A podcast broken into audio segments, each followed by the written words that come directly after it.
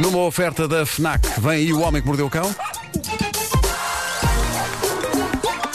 O homem que mordeu o cão.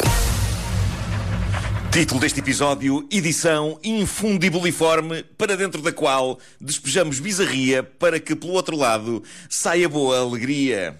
Infoqui. Já me alguma, perdi. perceberam alguma coisa disto?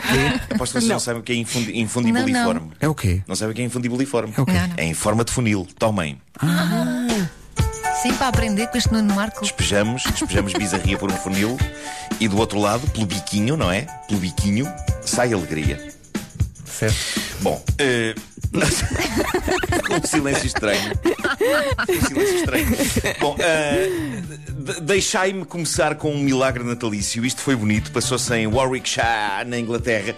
Para grande desgosto de uma família, o cão, o labrador deles, desapareceu e toda a gente sabe a angústia que isso é, nem que seja durante uns minutos, mas aqui não foram uns minutos, foram meses. O cão estava desaparecido desde julho e a criança da família, um miúdo de 7 anos, passou este tempo todo inconsolável e agora, mal entramos em dezembro, ele decidiu tomar uma medida mais drástica para rever o seu cão. Ele decidiu recorrer às altas instâncias. Ele decidiu escrever uma carta ao Pai Natal onde dizia que neste Natal, na verdade, só queria uma coisa: que o cão voltasse. Era o único desejo que ele tinha para o Pai Natal. Pois não é que o cão, poucos dias depois dele enviar a carta, surge à porta da casa da família. Não posso. Lindo. Sério? De volta. Depois de cinco meses a conhecer o mundo. Lá estava o cão. Mas há, há uma explicação para onde ele andou, eh, não se sabe Não nada. há, não há, não há. Não há, simplesmente o cão apareceu. De volta. incrível. Cinco milagre. meses. Agora, Gosto- o cão- um bocado dizer que o Pai Natal não existe. É claro que existe. Eu gosto pensar, o cão andou por aí, voltou e disse: Olha, fui ver o mundo, não é grande coisa, voltei. Exato. Não há, não há no mundo a mesma ração que há aqui. Eh, Peço desculpa. Mas eh, vamos falar agora de algo ainda mais incrível, embora eu sinta que a humanidade já não está a ligar grande coisa a isto. Uh, ouçam lá uma coisa, vocês não acham que a humanidade agora está a começar a ficar um bocadinho nas tintas para estes monolitos que têm andado a aparecer em várias partes do mundo? Sim. Eu, eu acho, eu acho que nós vivemos numa era tão naturalmente estranha que isto dos monolitos está a deixar-nos um bocado de lazer. Ah, já, apareceu mais um. Apareceu mais um. Tá bom. Reparem, seja qual for a origem deles, extraterrestre ou só uma partida artística conceptual gira feita por pessoas na Terra, eu diria que a coisa saiu um bocado ao lado, porque eu sinto que há- há uns anos o mundo estaria mais histérico com isto. Agora dei por mim a ler numa notícia que já apareceram mais. Já apareceram seis destas coisas. E, e eu parei de prestar atenção para ir ao terceiro. Eu não fazia ideia que já tinham aparecido mais três. Sinto que não estamos a respeitar o esforço que está a ser despendido pelos autores desta operação dos monolitos. Nós estamos a começar a conviver com esta coisa estranha como ao raio, como se cada novo monolito que aparecesse fosse tipo uma nova loja chinesa. Olha, abriu mais um. Abriu mais uma. Mais um monolito. Mas eles Mais desaparecem de um lado e O- abrem do outro. É estranho, é estranho, sim. Eh, acontece isso. O mais recente acabou de aparecer na Colômbia, depois de outros terem surgido na Califórnia, eh, no Utah, na ilha de White, na Roménia, na Holanda. Alguns aparecem e desaparecem. O da Colômbia, para já, apareceu e tem uma diferença em relação aos outros. É dourado. Os outros são prateados. Mas na Colômbia corre muito dinheiro, não é? Pois, pois, pois. Eh, faz sentido que o monolito seja dourado. Sim, há, sim, há sim. malta a escrever nas redes.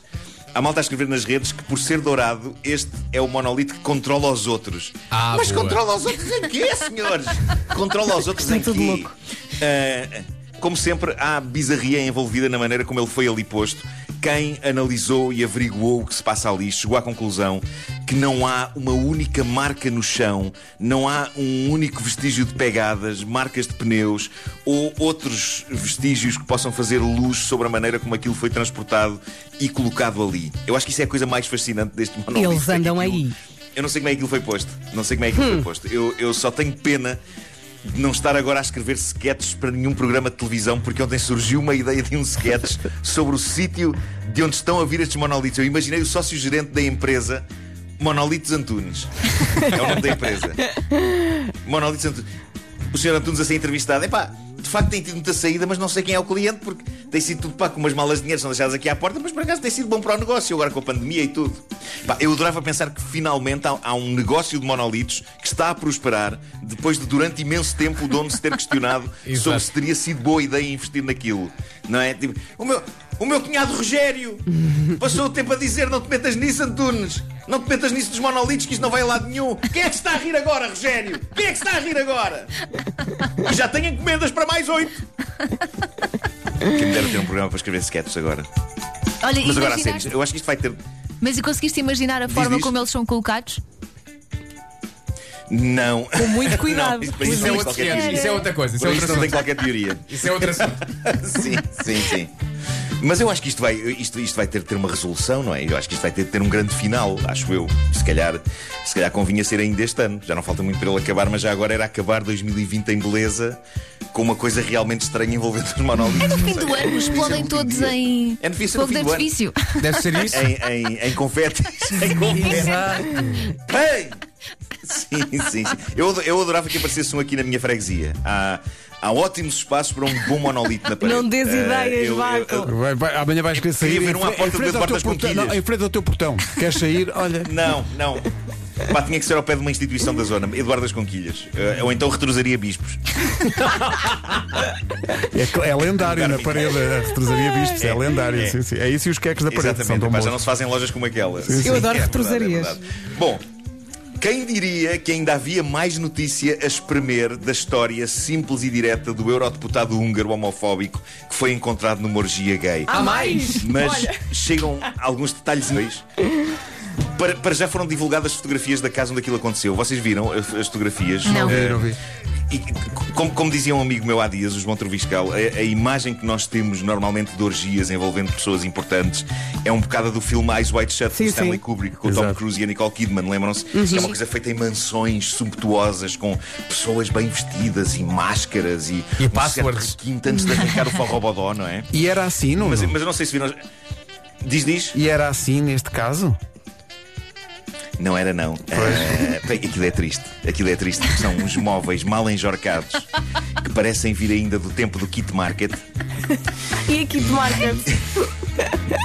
e umas, e umas redes de pesca penduradas nas paredes cuja ideia eu não percebo bem qual é. Eu não sei se é um fetiche ao nível de redes de pesca, não consigo vislumbrar o potencial excitante daquilo numa parede. E há uma mesa com aquilo que parece ser uma embalagem de álcool gel, que eu acho muito giro. Claro. É um dispensador. É um dispensadorzinho. Embora as notícias descrevam aquilo como sendo lubrificante. Não creio que seja boa ideia confundir as duas coisas, derivada potencial ardor. É... Melhor ter cuidado com isso. Mas a melhor parte das notícias que chegam agora não tem a ver com o cenário, tem a ver com um detalhe maravilhoso sobre o momento em que a polícia entrou na casa e interrompeu a orgia.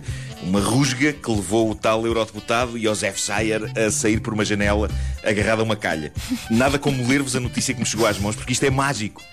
Diz assim: o organizador da festa de sexo revela agora que. Quando a polícia irrompeu pelo apartamento para travar a festa, os participantes acharam que os agentes eram strippers contratados e tentaram despi-los. Tentaram despi-los.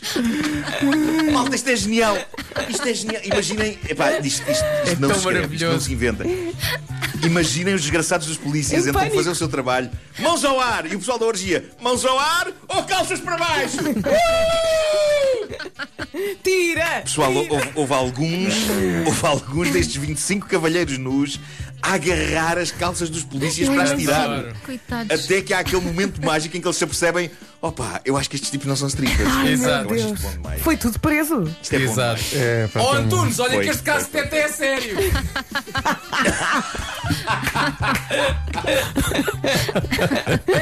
É, pá, tão bom. Tão bom. Ai, Eu só queria ver o vídeo desse momento, desses segundos. É. Os segundos em que eles se apercebem. eu acho que isso não foi gravado. Mas isso não foi gravado. Sabes o que é que isso parece? É. Isso parece uma cena da Academia de Polícia. Com o Pois Proctor. parece, isto é, tal- isto é O 100% Proctor. da Academia de Polícia. O Proctor que entra, não é? De repente, É, strippers! O Homem que Mordeu o Cão é uma oferta FNAC, chega primeiro às novidades. É pá, que maravilha que de grande festa. O momento em que eles se apercebem, é como diz o Nuno, o momento em que ah, ah, queres ver? Isto. Espera aí, isto é mesmo assim. Isto é mesmo, são mesmo agentes da autoridade. Assim deve ter sido assim nessa, deve ter nessa altura que o eurodeputado pensou, bom... Janela comigo. Calha, calha abaixo. Calha abaixo. Era giro que ele tivesse sido um dos que tentou tirar as calças aos polícias. Sim, sim, sim. sim. O que é que o senhor está a fazer? Ah, está bem, está bem. Ah, peço assim. desculpa. Assim, tá Enganei, pensei para que era uma brincadeira.